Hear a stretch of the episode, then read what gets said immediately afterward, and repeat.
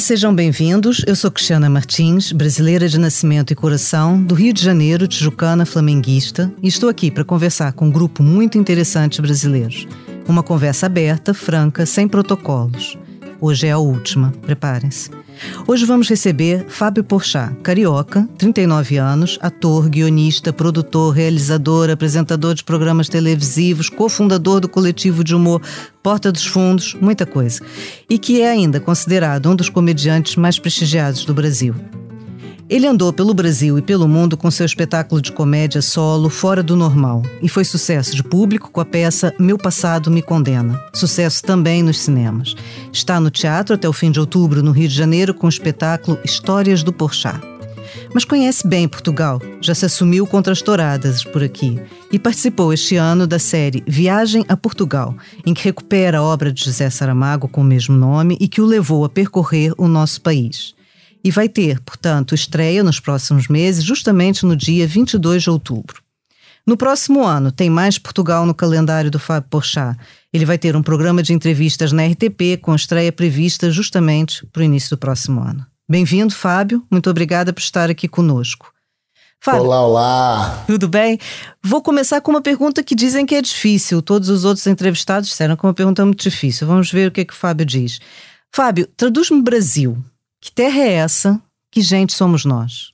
Ah, é uma terra muito doida, porque é um dos lugares mais lindos do mundo, é um dos povos mais acolhedores e simpáticos e alegres. O Brasil é o lugar que tinha tudo para dar certo é, e que insiste em dar errado. É, eu, eu, sinto que, que, que, lógico, é um país muito recente, né? Assim, então a gente está aprendendo ainda, é que dá aflição em 2022 a gente tem que aprender coisas tão básicas é, e, e, tão, tão fundamentais, óbvias. né? Tão fundamentais. É, pois, pois é, assim, mas eu, eu sinto que o Brasil, acima de tudo, é uma é uma terra de gente boa. Isso é bom de ouvir. O Fábio, nós estamos uh, às vésperas das eleições, não é? Que, que vão ser eleições para presidente, para senador, para governador, para deputado federal, portanto são eleições amplas. Como é que está o ambiente aí no Brasil, uh, no Rio de Janeiro, por exemplo, assim, há, poucos dias das eleições? O Brasil vai entrar com essas eleições uh, pela porta da frente ou vai sair pela porta dos fundos? É, o clima é, é terrível aqui, né? Um clima de tensão, de angústia. As pessoas querem. É... O, o, Brasil está aprendendo a votar, o Brasil está aprendendo a, a, administrar sua democracia. É, é, uma coisa global que tem acontecido com essa extrema-direita é, querendo medidas loucas e, e completamente descabidas. E o Brasil está no meio desse lugar, assim, no meio dessa confusão. Eu, particularmente, não aguento mais. Eu não aguento mais essas, é, esse, é, essa briga. O tempo inteiro é briga. O tempo inteiro a gente tem uma pessoa no poder que só gera confusão. Como ele não é capaz de, de governar, como ele não tem a menor ideia do que fazer, como ele é uma besta, ele só cria caos, porque é no caos que ele consegue fingir que está fazendo alguma coisa. E é muito difícil isso, viver no caos durante quatro anos. Quatro anos, esse cara criando confusão todo dia, todo dia. E eu tô falando aqui da coisa que é chata, insuportável, que é ficar defendendo a democracia diariamente, mas existe uma coisa mais é, perigosa no Brasil, que é o Brasil voltou para o mapa da fome. As pessoas estão em segurança alimentar. Uma em cada quatro famílias não sabe se vão comer. É, isso é muito terrível. O, país, o Brasil não é um país pobre, o Brasil é um país rico, mas é um país muito mal administrado e por gente que não tem inter... não só não sabe, não só é, é, incompetente, mas não tem interesse em resolver os problemas do país. Então é muito duro assim. A gente entra numa eleição é, em que a gente tem que a, dividido entre um, um, uma pessoa ignóbil e uma pessoa débil mental e, e um, um, outro que infelizmente a gente vai ter que votar nele para não ter que eleger, reeleger esse animal. E isso é uma coisa que, visto um bocado de fora, nos causa uma dúvida, que é uh, por que, que é tão difícil, num país tão grande, uh, tão pujante como o Brasil, encontrar uma alternativa credível? Por que, que o Brasil, no fundo, tem que decidir entre dois conhecidos? Não há, não há nada de novo aqui. É muito difícil. A política no Brasil ela já está muito entranhada, em sua maioria esmagadora, de corrupção, de toma lá da cá, de. É, a, a, a, política brasileira afundou num lodo, assim. Tem gente boa, realmente tem. Mas, mas a máquina pública, o dinheiro, a ignorância das pessoas, a falta de educação da população como um todo, a descrença na política, porque as coisas não mudam, não acontecem, é, isso faz com que os velhos mandantes permaneçam. Porque gente boa não quer entrar na política. Para que, que vai entrar na política para se lascar? Gente boa quer fazer outras coisas, quer ir embora do país, para trabalhar como cientista fora do país, para trabalhar com, né, como ninguém quer ser professor no país. O professor que é uma profissão tão importante que é tão valorizada em tantos países, aqui no Brasil é, as pessoas já não querem mais, porque ninguém quer ganhar pouco, ninguém quer ter uma vida, um inferno, não é valorizado. Então, quem se forma como professor hoje, se eu estou dizendo dados, tá? Não é Sim, genericamente. É, as pessoas são pessoas que não queriam ser professores, que acabaram tendo como última opção isso, que fizeram fracas faculdades. É, então, a gente vai formando também um grupo de professores muito ruins. Claro, tem ótimos professores e tal, mas estou dizendo de uma forma geral, é isso que tem acontecido no país. Então, é, é, o Brasil entra nesse, né, nessa, nessa entropia. nessa avalanche e nesse, que, nesse roda-moinho que fica voltando e voltando e voltando. De vez em quando tem umas pessoas que surgem que a, e que a gente tem que segurar essas pessoas e abraçar essas pessoas. No Rio de Janeiro, por exemplo, a gente tem um candidato a governador que é o Marcelo Freixo, que é um cara que vai lutar contra a milícia. O Rio de Janeiro foi tomado pela milícia. Né? Assim, é, o Rio de Janeiro, todo mundo fala do tráfico, tráfico de drogas, as favelas, mas hoje em dia a milícia tem 58% do estado eh, do Rio de Janeiro. É uma loucura, da cidade do Rio de Janeiro, perdão. É, é uma loucura. É uma loucura. 15% é o tráfico, 58% é a milícia. E, e tem 20% de lugares que são disputados pelos dois. Então não sobrou nada, só sobra cartão postal. E a gente tem um candidato, por exemplo, como Freixo, que já lutou contra a milícia, que o irmão dele foi morto pela milícia. É, mas hoje quem liderava, até agora há pouco, é um cara que é, é, até risível. Cinco secretários de segurança, secretários dele foram presos, inclusive o secretário de segurança, de, com, com, fazendo esquema com bandido. O secretário de, penitenciária foi preso liberando bandido. É, ele era vice de um cara que foi impeachmentado, o vice dele foi proibido. Então uma, é uma loucura, porque não há mais razoabilidade, assim. Com essas pessoas, se você conversa, falam, vou votar no Bolsonaro porque eu sou contra a corrupção, já é um absurdo, porque o Bolsonaro é corrupto. O governo Bolsonaro é corrupto. A gente já viu. A família Bolsonaro é, Bolsonaro é corrupta. É, e as pessoas não enxergam, não há mais um diálogo. Assim, as pessoas estão votando só com raiva, com ódio é, não, não querem raciocinar, não querem pensar. E é isso que eu digo da falta de educação. A gente fala falta de educação no país, a gente vai para um caminho de as pessoas não sabem ler e escrever. E realmente o Brasil tem muitos analfabetos, analfabetos funcionais, mas eu estou falando de educação de quem tem instrução. E educação de quem tem Essas pessoas também, não, é? não têm educação, exatamente.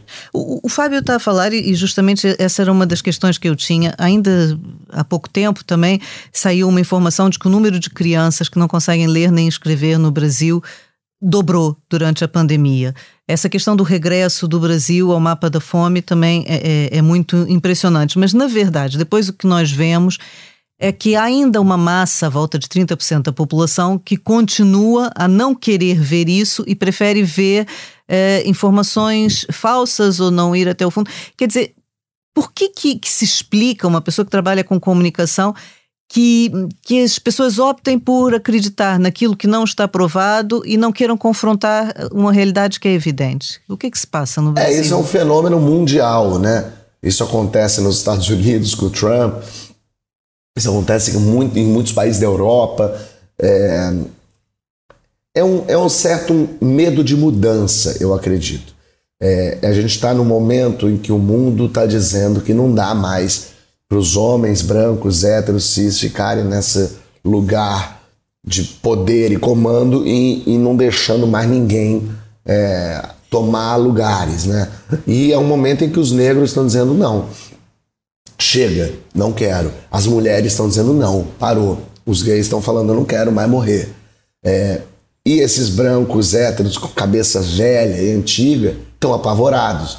Porque a verdade é que é, é, essas pessoas, eles, eles são racistas. O brasileiro é racista. O brasileiro é homofóbico. O brasileiro é misógino. O brasileiro é assim. Então, é, essa gente, se você espremer, é uma gente que não quer estar tá no avião com um preto do lado. O lugar de preto é, na, é no ônibus não é no, no avião comigo. Não quer que uma mulher seja a, a chefe dele. Mulher para comer, não é para ficar me dando ordem, é para ficar em casa lavando louça. Não quer que esses viados fiquem soltos por. É, a verdade é essa. É, e aí, voltando à sua primeira pergunta, ao mesmo tempo que o povo brasileiro é tão gostoso, o povo brasileiro está se mostrando cada vez mais. É, Odioso odioso, raivoso e, e, preconceituoso. Você, a gente precisa mudar e toda mudança é difícil. E as mudanças não acontecem na nossa, na nossa vontade, não mudam em 10 anos. As coisas mudam em 100 anos, só que a gente não está aqui em 100 anos. Se há 150 anos eu falasse para um, um negro, olha, você vai vai poder ter. O negro vai ser presidente dos Estados Unidos, ele ia rir da minha cara. Né? Falar, Fábio, pelo amor de Deus, ele está no meio da escravidão aqui, não tem nem condição, nem cabimento que você está falando, você é um louco de pedra. Mas, ao mesmo Aconteceu. tempo, mudou. É que é um horror, demora muito, pessoas morrem, leva-se muito tempo para as cabeças mudarem, é, é, é, é um terror. Mas muda, a gente está mudando, a gente precisa, de alguma forma, né? É que é uma pena que a gente tem que passar por um trauma desse. Mas a gente precisa passar por isso para aprender com isso. E isso ir fortalecendo na nossa cabeça as coisas. É uma, eu nunca, quando eu era criança, é, adolescente, eu não falava sobre isso. Eu contava piadas racistas, eu contava piadas horríveis, é, até jovem assim, é, não se falava disso. Ou se falava, mas isso não tinha uma potência. Lógico que se falava, porque as minorias é, falavam, mas ninguém ouvia. Hoje em dia já está na boca de todo mundo, a gente já está falando, a gente já está vendo é, atores, apresentadores negros na televisão, nos filmes. Sim, a mudança está é, tá em curso. Isso é fundamental. A mudança está em curso. É que dá agonia, dá aflição, ainda mais para quem está morrendo. É, nunca é o suficiente para quem está morrendo. Claro. Para os gays, para as mulheres, para os pretos, não é suficiente, porque isso tem é, é questão de vida ou morte para eles. O, o Mas Fábio. o resto tá todo mundo é, impedido. O, o não é que o Brasil é um país conservador, todo país é conservador, porque nenhum país como um todo gosta de mudanças drásticas. Mas as mudanças estão em curso e a gente vai precisar lidar com não há mais volta. Não dá mais para dizer, não, não, para, para, vamos devolver os gays pro gueto deles. Não tem isso mais. Ainda bem. E a gente precisa de pessoas aliadas nessa luta para dar os braços para essas pessoas, para essas minorias e falar: não, ó, não dá mais. Eu fico a pensar no seu próprio trabalho. É, Houve aqui também uma evolução, como disse, desde que era criança, né, individualmente, até hoje eh, profissionalmente. Foi se tornando mais político com o tempo, não? Eh, fez agora umas declarações há pouco tempo a falar não votem em determinado candidato ao governo do Rio de Janeiro. Quer dizer, a sua própria, o seu próprio posicionamento público vem mudando. E eu me pergunto uma coisa: a morte do Paulo Gustavo transformou a relação com Bolsonaro numa questão pessoal, como também é para muitas pessoas que perderam amigos familiares na pandemia. Aquilo foi ali um, uma viragem ou não? Não, por acaso não, porque eu já odeio o Bolsonaro há muito tempo.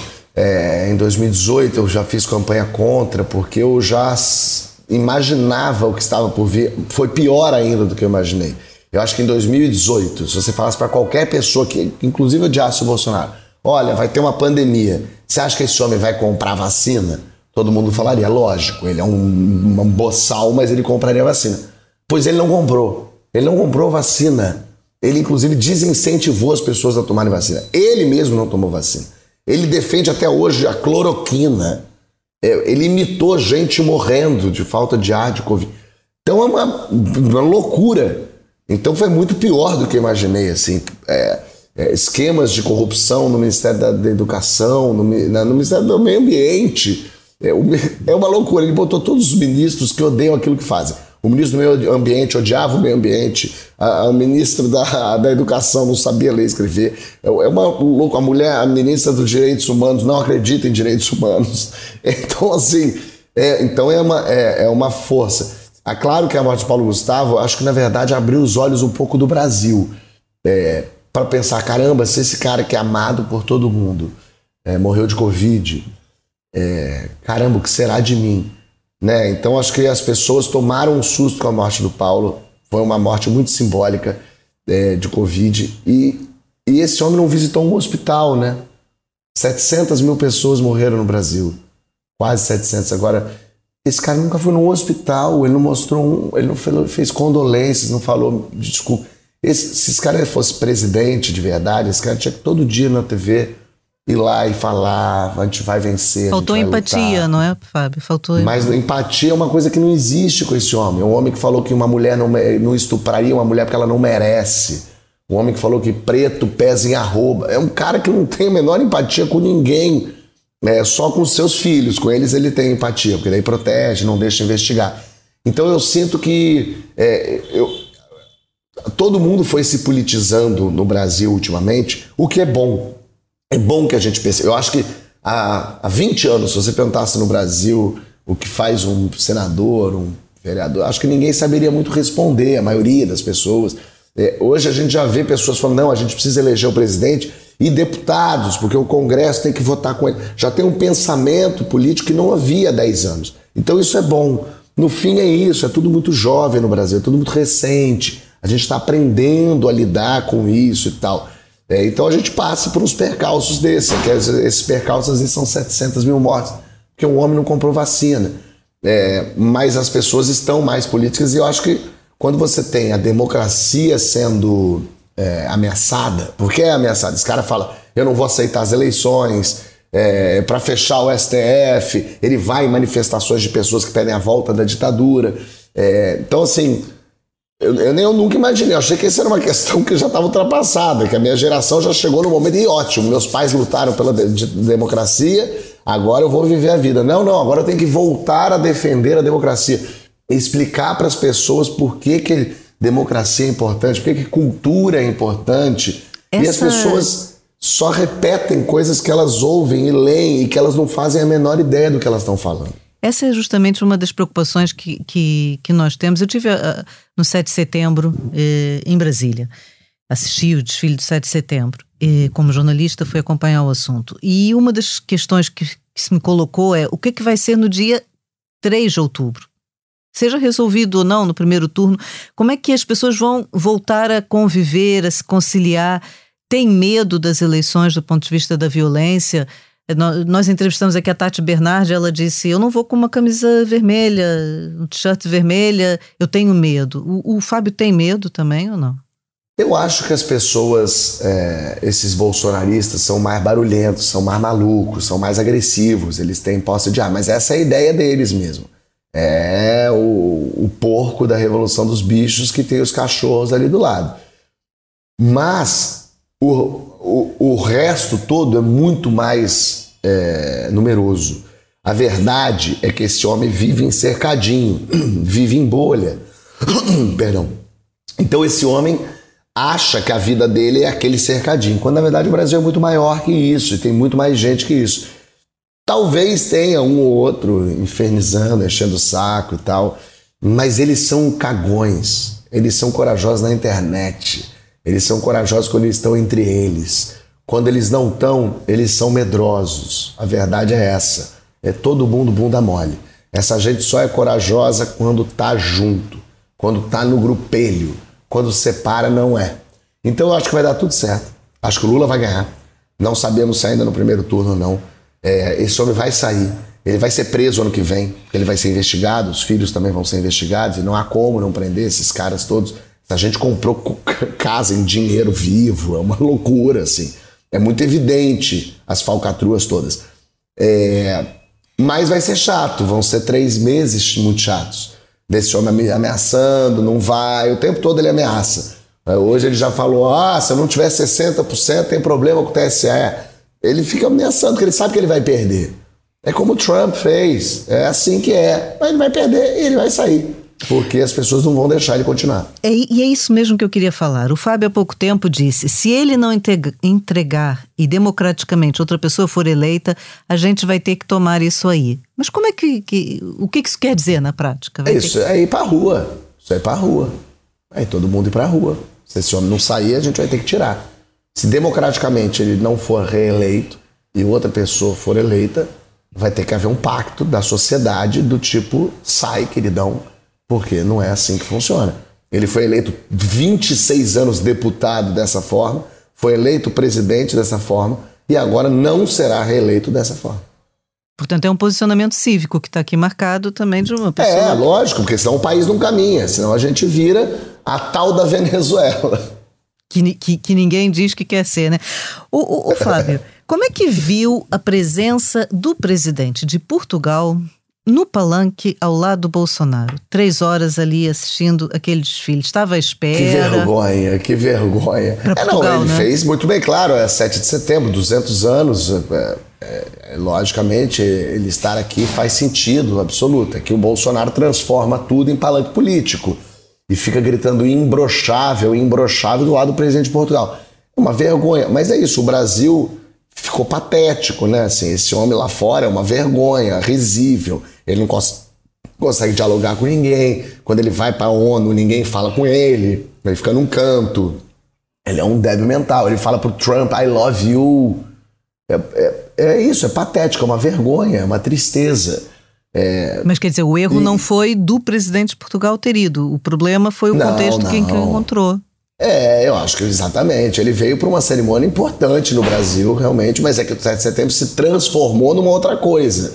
Virou aqui um palanque do presidente para fazer campanha, entraram na justiça contra isso, porque ele está perdendo.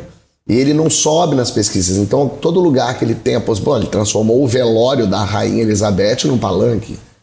Então, assim, ele está tentando de tudo, porque senão ele, ele, ele vai perder demais é minimizar a, a perda, a dimensão da perda, né? É, tá tentando de todo jeito, assim. Eu imagino também, se eu fosse ser preso ano que vem, eu ia fazer de tudo. Eu noto uma diferença em relação às eleições de 2018. Em 2018 havia é, uma atitude dos brasileiros da oposição ao Bolsonaro que era não falarem o nome dele, né? Mesmo agora surgiu essa música do inominável, isso tudo.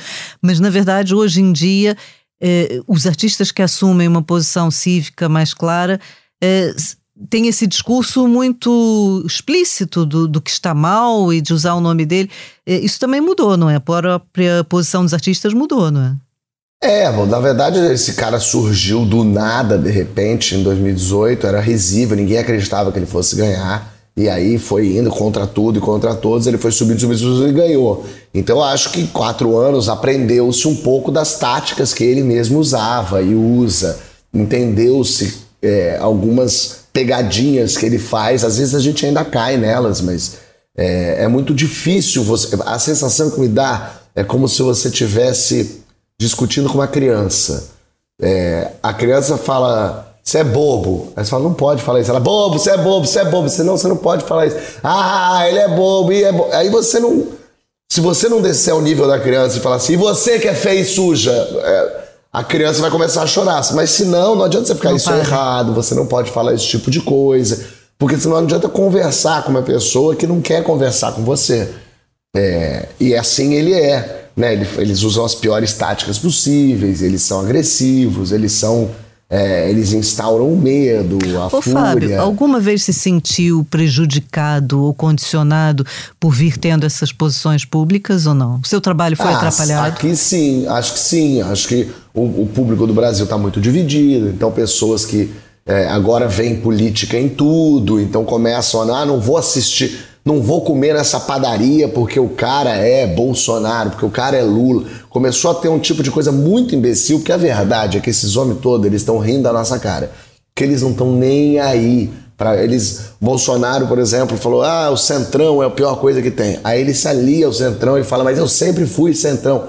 E, e o, o, público dele que estava defendendo olha isso tem que ficar inventando teorias para justificar uma coisa. Aí o Bolsonaro não é corrupto, aí daqui a pouco descobrem que a família comprou tudo em dinheiro, imóveis. E aí eles ficam tentando dar umas voltas. Aí ah, o Bolsonaro não vai usar o fundo partidário, aí ele usa, aí ele se associa a gente corrupta. Aí é uma. Aí eles ficam dando voltas, assim. Então a verdade é que essa gente está toda rindo da cara de todo mundo. Né? Então eu acho que sim, acho que eu já perdi coisas, é, de, é, trabalhos por conta disso. Mas é porque não, não há mais o que ser feito. Você tem que se posicionar. Você tem que falar que não, não pode ser assim.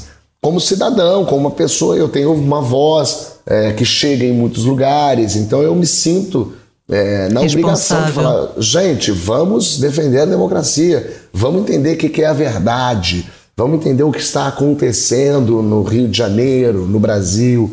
Então tem um pouco esse olhar, assim. O Fábio disse que as pessoas com mais valor, as pessoas que, que deram provas eh, profissionais, isso tudo, muitas vezes optam por sair eh, do Brasil, vão morar fora. Alguma vez isso já passou pela sua cabeça? Em que condições é que sairia ou não? Ou está aí para ficar? Não, eu adoraria morar fora, porque eu nunca morei fora, eu sempre quis fazer um intercâmbio para aprender línguas e tal. É, eu tenho essa, esse sonho de morar em Portugal quando tiver um pouco mais velho, porque eu sinto que é, é um lugar bom de estar. Acho que no fim das contas, se você perguntar para todo brasileiro de Portugal, todo mundo vai falar segurança, segurança, segurança. É a primeira coisa que responde. A segurança, a segurança. Porque e a é comida, é muito... o Fábio, e a comida. A, a comida e segurança. Mas o Brasil tem uma comida muito boa. Pois tem. Mas a, a segurança não tem. E, e, realmente, assim, é muito ruim você estar num lugar que você pode ser assaltado a qualquer momento, tomar um tiro, ser morto né? Assim, é, é, agoniante, é aflitivo. As pessoas, os europeus nem entendem muito direito o que, que é isso. No Brasil morrem, sei lá, são 80 mil homicídios por ano, é um negócio meio enlouquecido, assim. Né? Então eu tenho essa vontade, sim, assim, gostaria muito de passar um tempo na Itália. Eu gosto muito de viajar, né? Então eu, eu, eu, eu tenho essa vontade de morar nos lugares, assim, ver o que acontece. Mas eu gosto muito de gente. O bom de morar em Portugal é que eu teria trabalho, porque a língua, obviamente, é, ajuda, e, e, pelo fato de eu já ter me apresentado, do Porta dos Fundos ser muito conhecido em Portugal, faz com que eu possa ter trabalho em Portugal. Então fico, fico muito tentado de morar em Portugal, embora isso é, já os portugueses talvez não aguentem mais brasileiros. Mas se der aí um azar e o Bolsonaro for reeleito, se calhar aí já pensa mais seriamente é, nisso. É, olha, né? tal, é, eu não penso em sair do país, que ao mesmo tempo a gente tem que lutar aqui, tem que ficar e tal. Mas ao mesmo tempo, às vezes não dá, às vezes tem que sair para respirar. É isso, o Rio de Janeiro, por exemplo, está irrespirável, está muito difícil viver no Rio de Janeiro hoje. O que, que, encontrou do Brasil em Portugal nessas gravações que fez das viagens eh, a Portugal e, e o que que encontra de Portugal no Brasil, no seu dia a dia? Olha, eu diria que eu me surpreendi muito com o público português, com o povo português que é, é, muito simpático, ele é muito. ele recebe muito bem. Claro que eu estou aqui, não vou entrar em questões, a xenofobia e casos terríveis que tem, porque eu não moro em Portugal. Eu estive como turista, estive como passeante. É, e o público, o povo português, que é um pouco mais sisudo que o brasileiro, mais sério, mais europeu, é, eu descobri um povo muito simpático, muito alegre, que recebe muito bem, que está o tempo todo querendo servir e falar: venha, sente-se, coma, beba, vamos conversar nas ruas. Um povo muito simpático.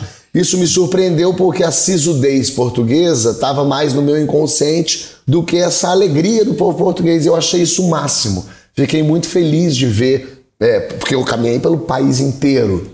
Eu vim desde Miranda do Douro até o Algarve. Então, assim, é, eu vi a todos em todos os lugares e é um povo muito orgulhoso do seu país também. E acho que isso o brasileiro é, tem, mas começou a não ter mais, começou a ter meio raiva do brasileiro. O brasileiro tem meio raiva do brasileiro e tal. É, e eu sinto que o povo português tem muito orgulho do país. Ainda preserva isso, né? Uma coisa que talvez não tivesse tanto, sabia? Eu sinto que o povo português está mais orgulhoso e mais é, feliz com o país que tem, assim de Lisboa ser o hotspot, o Porto ser o hotspot, as viagens, assim. Tem uma coisa de que o português foi entendendo que isso é bom para ele, sabe? Foi entendendo que isso traz turista, que isso traz dinheiro, que isso circula, que traz emprego. É, então eu, senti muito isso. E nesse lugar de ser um povo acolhedor, eu acho que é parecido com o brasileiro. É, aqui no Brasil, eu, sempre que eu falo com os portugueses, eles falam que a burocracia em Portugal é um inferno. E aqui no Brasil é isso, né? A burocracia, acho pois que é uma, essa é uma pergunta. Herdamos isso dos portugueses. Que os portugueses não gostam de ouvir, mas que cada vez mais também está a ser debatido aqui, também é uma aprendizagem, é o legado da, da, da escravidão, um legado Perfeito. que Portugal também deixou aí no Brasil e que ainda é indissociável né, da, da herança portuguesa. É, né? Todo povo colonizador, né? Foi é, não tem nenhum povo assim, uma maravilha. Ah, olha, vou dizer, os belgas foram um sucesso. Nossa, que que graça esses holandeses. Todos destruíram tudo, levaram tudo, tiraram tudo, escravizaram, é um terror. E quando foram embora também deixaram-se vão.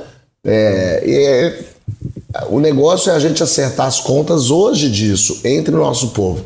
É, acho que não, adianta ficar cobrando de Portugal, que em 1700, é outra cabeça, outro lugar. Eu acho que a gente Claro que tem que olhar isso e entender, e Portugal tem que fazer uma autorreflexão e entender o que acontece, é, e, e, até dialogar nesse sentido, sim, com as suas ex-colônias e tal. É, mas eu acho que os, o, o Brasil hoje tem 200 anos de país, ele tem que se resolver.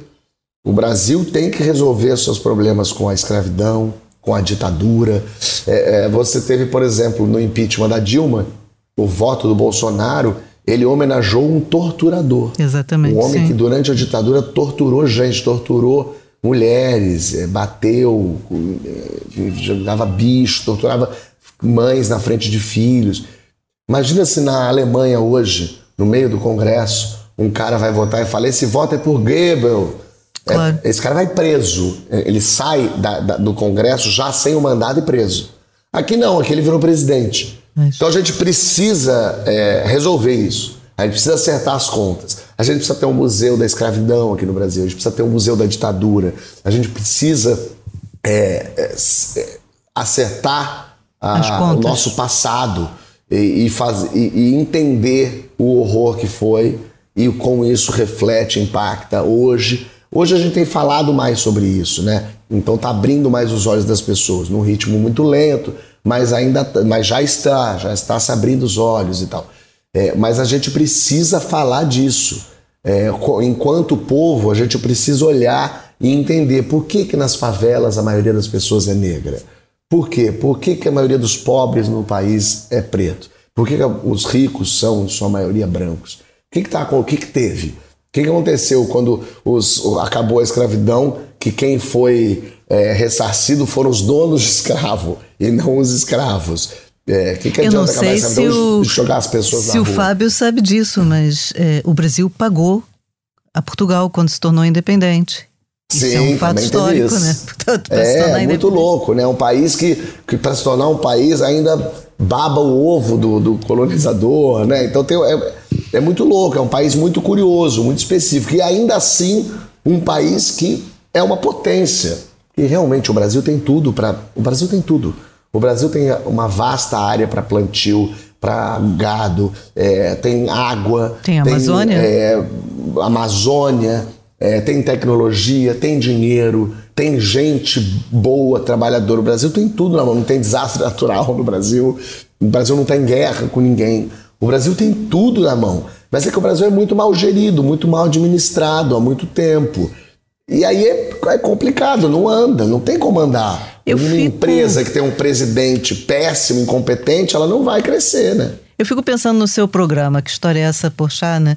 É, se o Brasil fosse um dos seus convidados é, e perguntasse qual a, a, primeira lembrança e o que gostaria de deixar na sua lápide, o que, que acha que o Brasil poderia dizer? Eu acho que o Brasil ia dizer que a primeira lembrança era de pessoas é, vivendo em paz e harmonia num espaço grande, colhendo, usando o chão, usando a terra, plantando. Lembrar dos povos originários, dos povos indígenas é, que estão sendo dizimados também, que estão sendo prejudicados, estão sendo arrebentados, são as pessoas que defendem hoje a Amazônia, que defendem a floresta, que defendem. É, isso que a gente está falando de mudança climática esse pessoal já vem falando disso há 500 anos. Não pode, é, de outra forma, mas é isso, não pode destruir a floresta, que senão para de chover ali. Você não pode atrapalhar o chão, o solo aqui, porque senão não vai crescer nada depois aqui, a gente não vai conseguir, vai desabar aqui o negócio. Eles já sabem e já avisam isso há muito tempo. O olhar do todo, de precisamos trabalhar isso em conjunto, em grupo, é uma coisa que existia muito e que a gente foi largando mão, né? E da lápide, o que que. Ou não vamos falar nisso? Eu acho que na lápide o Brasil ia dizer: aqui jaz um país que tinha tudo para ser o primeiro, mas que o brasileiro não deixou em momento nenhum ser. Ah, esperamos que não, não seja preciso.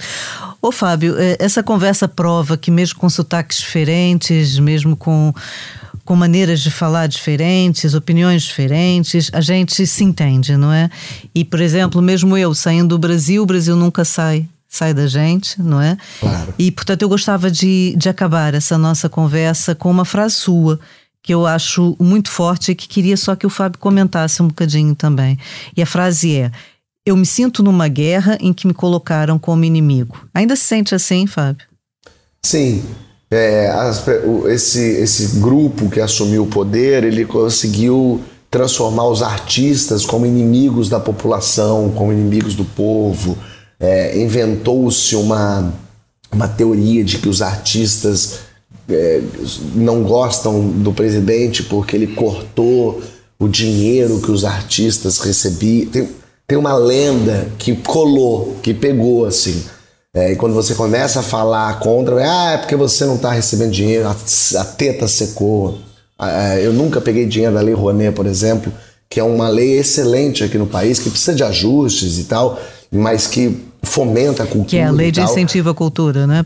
Os Exato. Eu, por acaso, nunca peguei dinheiro da Lei Rouanet. Mas poderia ter pegado, porque isso não é um crime. Mas nunca peguei. Mas não importa se peguei ou não. Porque na cabeça dessas pessoas, você está tirando dinheiro da saúde, da educação, para fazer um filme ficar milionário. As pessoas nem entendem o que elas estão dizendo.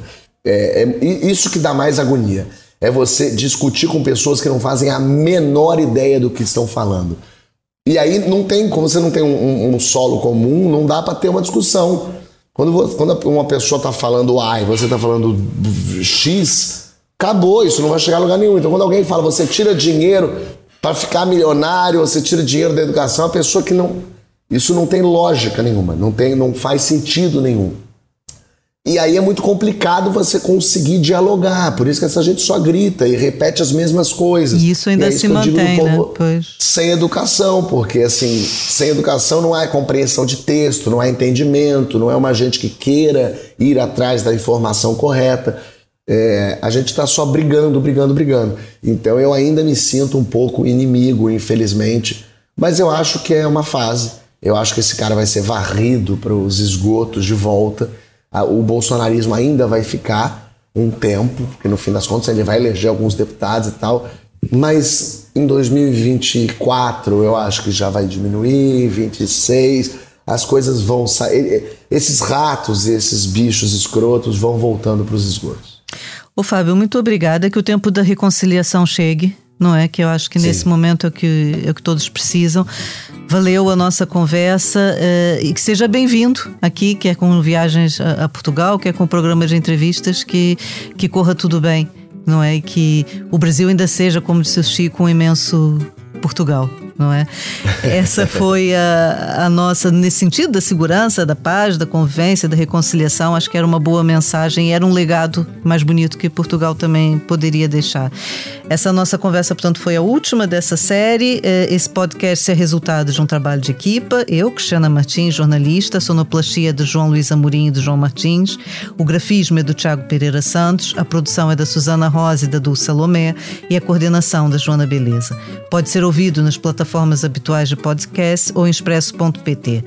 Esse foi o nosso último episódio do Brasileiros Que Tal. Na próxima semana, o Brasil vai a votos e o Expresso vai acompanhar tudo a par e passo de olhos postos numa terra e numa gente que nos encanta, espanta, deslumbra. Até a próxima.